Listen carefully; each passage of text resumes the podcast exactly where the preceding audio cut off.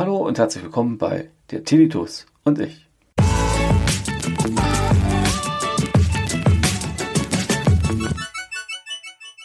Hallo und herzlich willkommen, sagen wieder mal der Tinnitus und ich. Wir sind heute wieder unterwegs auf diesem Podcast. Ähm, mir sind da noch so ein paar Sachen aufgefallen, die ich auch so nicht unbedingt erwartet habe. Zum Beispiel habe ich mich jetzt einmal mit meinem Kollegen unterhalten über den Tinnitus, äh, weil ich weiß gar nicht, wie wir da drauf gekommen sind. Ähm, ja, keine Ahnung, er hat es mir, glaube ich, erzählt irgendwie, dass es ihm nicht so gut ging und nicht so gut geht, weil er hat dann manchmal so einen Ton, ach so, interessant, weil ich habe dann auch so einen Ton drauf und dann so ein Rauschen, so ein Tinnitus. Ach, du hast auch einen Tinnitus, meine ich, ja, den habe ich auch. Ähm, uns beiden war gar nicht so bewusst, dass wir äh, Tinnitus haben, äh, weil wir das ja auch ganz gut verstecken. Ne? Das ist bei den meisten ja so von uns, hatte ich ja auch bereits schon mal erzählt, dass wir eben halt unseren Tinnitus eher verstecken. Das ist eben halt so bei denen, die eben halt sagen, ähm, warum soll ich denn dann noch meine Umwelt noch mit hineinziehen in meine Probleme? Die haben doch bestimmt auch genug Probleme. selber Probleme, so hätte ich das sagen sollen. Und da behalte ich das eher für mich, mache es für mich aus und denke mir dann auch so, ähm, ja, ich zeige mir euch eben halt, dass es mir eigentlich soweit gut geht und alles passt. Ne?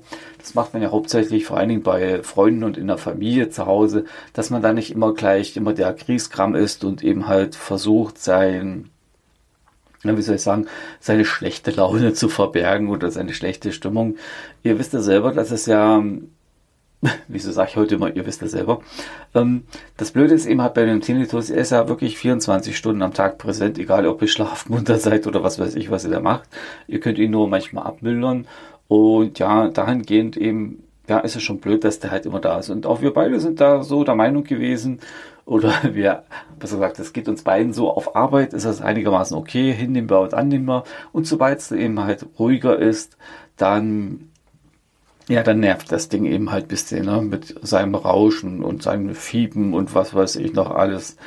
Aber wir kriegen das Gott sei Dank auch beide hin. Also er bekommt es hin und ich bekomme es auch hin, soweit, dass man eben halt sagen kann, wir können damit leben und wir müssen nicht unbedingt unsere Familie dermaßen, ähm, ja, wie soll ich sagen, ja, vergrauen könnte man eigentlich schon sagen, mit unserer schlechten Laune und mit eben halt den, äh, ja, wie soll ich sagen, das kann ich jetzt nicht so richtig beschreiben. Also bei mir ist das so, wenn ich dann den Kanal voll habe, dann habe ich den Kanal voll, sage dann auch mal was. Und manchmal sind es auch unbedachte Worte zum Beispiel, wo man sich im Nachhinein dann sagt, Mist, das hätte, hätte doch gar nicht sein müssen. Also weil wenn man eben halt diesen Tinnitus hat, wenn man diese ganze Zeit dieses Rauschen hat, ne, wenn dann die Ruhe ist oder wenn man jetzt gerade nichts macht. Bei mir ist jetzt gerade auch in dem Moment jetzt, wo ich aufnehme, ne, habe ich so, so einen etwas helleren äh, Piepton, nicht so ein Rauschen. Jetzt gerade der überlagert gerade äh, dieses normale Rauschen, was man mit hat. Ja, heute ist mehr Piepen. Also ich habe mal, mal richtig jetzt gerade zugehört und der ist komischerweise heute so zentral irgendwie. Nicht so unbedingt äh, linkslastig wie sonst äh, auf meinem Ohr, sondern richtig zentral und das äh, nervt ja auch.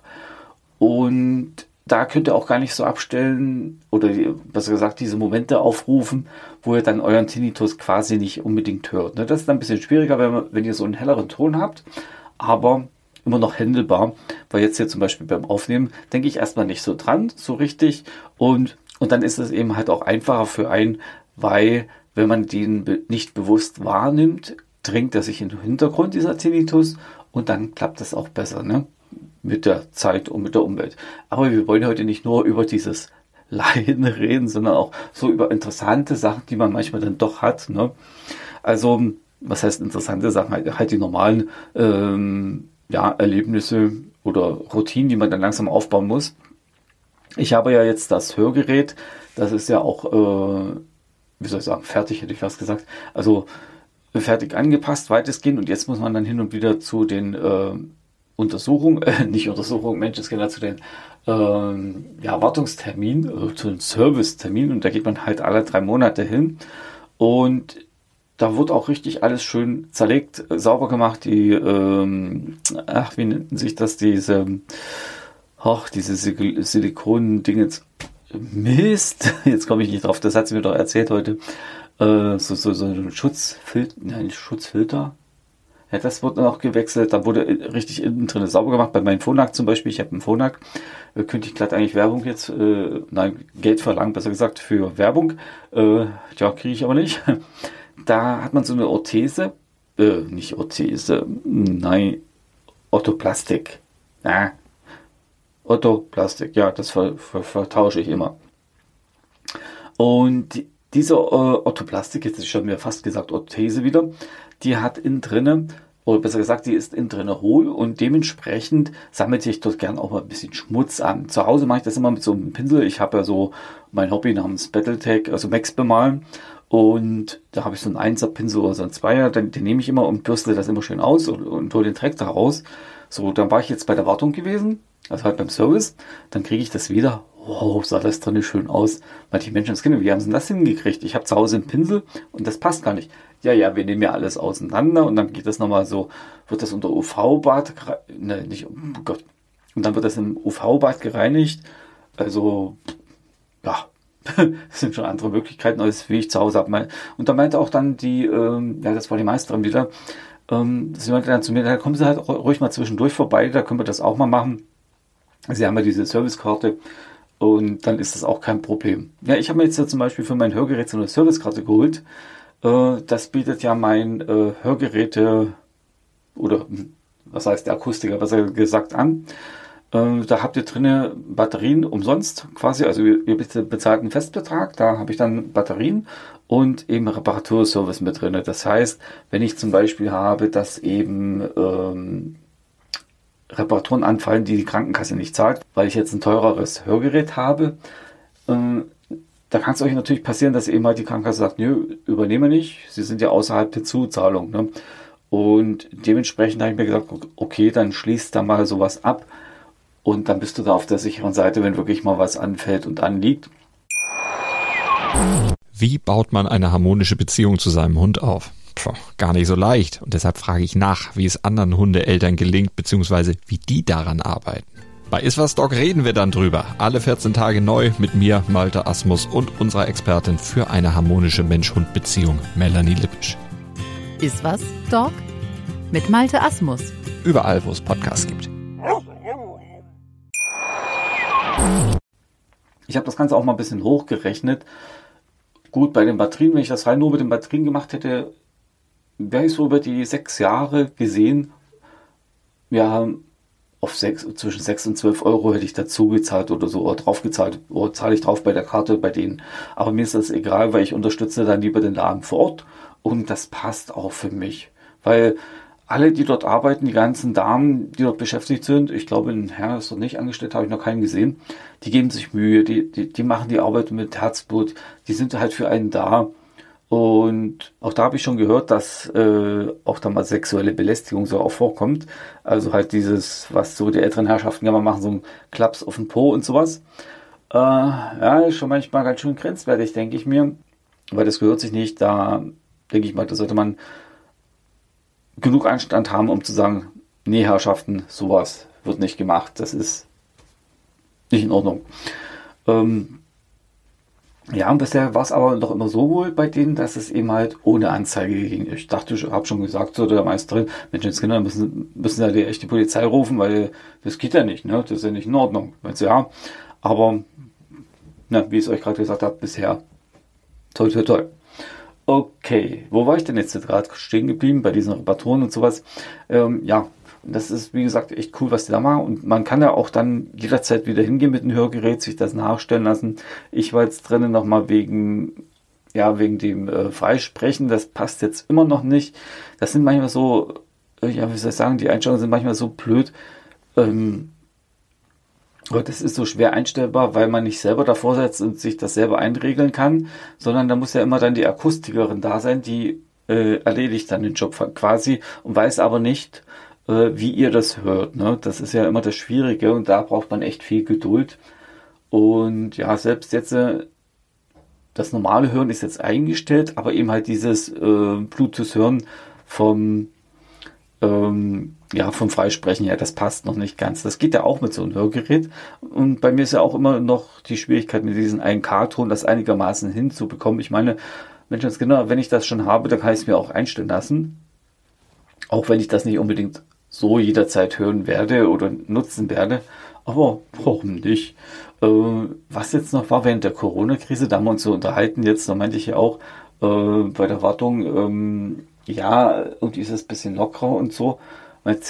kommt das vielleicht daher, dass man das bei dem, bei Maske abnehmen halt runterreißt?